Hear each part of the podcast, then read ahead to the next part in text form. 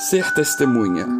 Mas recebereis a virtude do Espírito Santo que há de vir sobre vós, e ser-me-eis testemunhas tanto em Jerusalém como em toda a Judéia e Samaria e até os confins da terra. Atos 1:8. Quem é testemunha?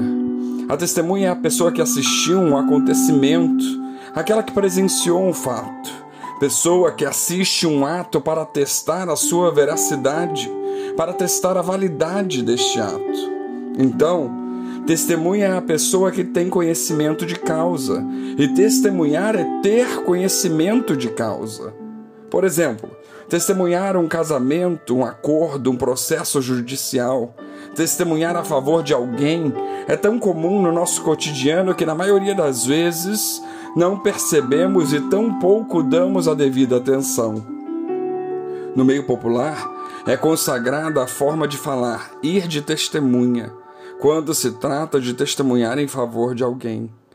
Mas como ser testemunha de Cristo no mundo de hoje, na igreja? Se testemunhar é presenciar um fato e ter conhecimento de causa, então como testemunhar Cristo que não vimos, que não ouvimos Sua voz, com quem não andamos?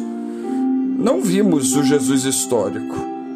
Nosso testemunho de Cristo nos dias de hoje é pela fé na sua obra, na sua palavra, testemunhada e atestada pelos apóstolos, pelos evangelistas e pela primeira comunidade cristã. Os apóstolos conviveram com Jesus. O que eles viram e ouviram de Jesus e depois proclamaram continua verdadeiro até hoje. E temos algumas passagens que ilustram a insistência de Jesus no testemunho do discipulado. O evangelista Lucas narra que antes da ascensão Jesus deu algumas instruções e depois aos discípulos e depois disse: Vós sereis testemunhas disso. Lucas 24, 48.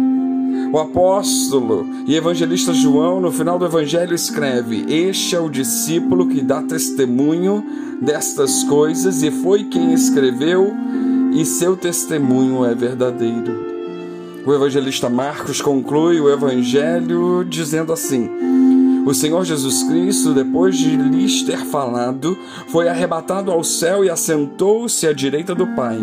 E os discípulos saíram a pregar por toda parte, agindo com eles o Senhor, confirmando a palavra por meio dos sinais que a acompanhavam. O evangelista Mateus narra as últimas palavras de Jesus aos discípulos antes da ascensão, dizendo: Ide e fazei todas as nações se tornarem discípulos, batizando-as em nome do Pai, do Filho e do Espírito Santo, ensinando-as a observar tudo o que ensinei. Eis que estarei convosco até o fim dos tempos. Fazei que todas as nações se tornem discípulos é o mesmo que dizer: se tornem testemunhas. Então, por meio do testemunho dos primeiros discípulos, todos os batizados são testemunhas de Jesus. Testemunhar Jesus é a identidade do cristão, é a marca registrada, está na genética cristã. Da maneira que hoje nós, seguidores e discípulos, continuamos testemunhando as obras e as palavras de Jesus importante é prestar atenção na ideia de que os discípulos conviveram com Jesus por dois ou três anos e só depois deram testemunho do que tinham visto e ouvido. Tinham visto os doentes serem curados, os coxos andarem, os cegos curados de sua cegueira, os mortos ressuscitados, os pecadores perdoados, os pobres anunciando a boa notícia. Tinham ouvido Jesus falar do reino de Deus, do amor de Deus, de um Deus que é Pai, que é bondoso, amoroso, misericordioso, justo, que não condena, mas que quer que seus filhos tenham vida em abundância. Era isso que os discípulos testemunhavam, anunciavam e ensinavam.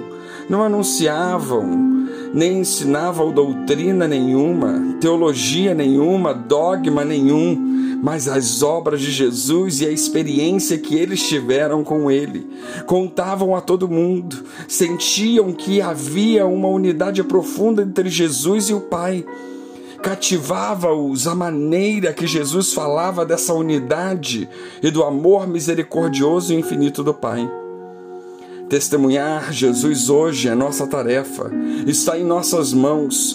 Precisamos aprender com os discípulos e apóstolos, que foram as primeiras testemunhas de Jesus. Se não temos conhecimento de causa, não podemos testemunhar.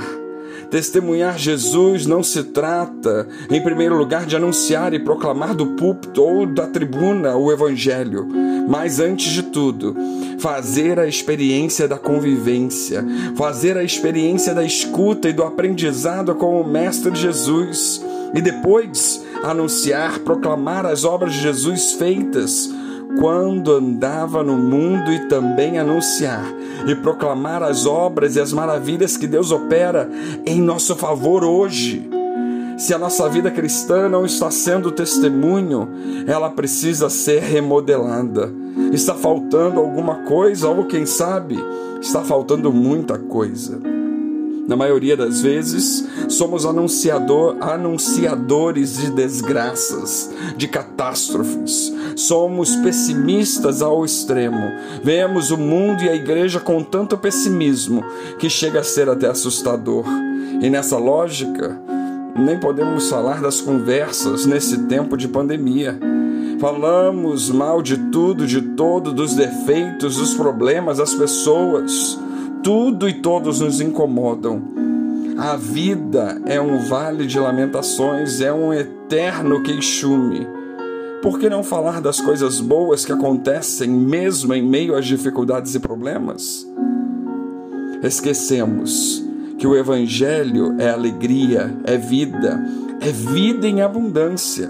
Somos cristãos tristes, mal-humorados, de mal com a vida e com nós mesmos se o somos, não somos testemunhas de qualidade, pois nossa qualidade de testemunho é falar daquele que venceu, daquele que nos capacita, daquele que nos consola, daquele que nos ajuda, daquele que opera, daquele que em todo tempo é bom, maravilhoso e misericordioso.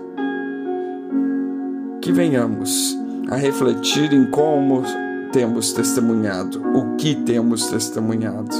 Que Deus nos abençoe.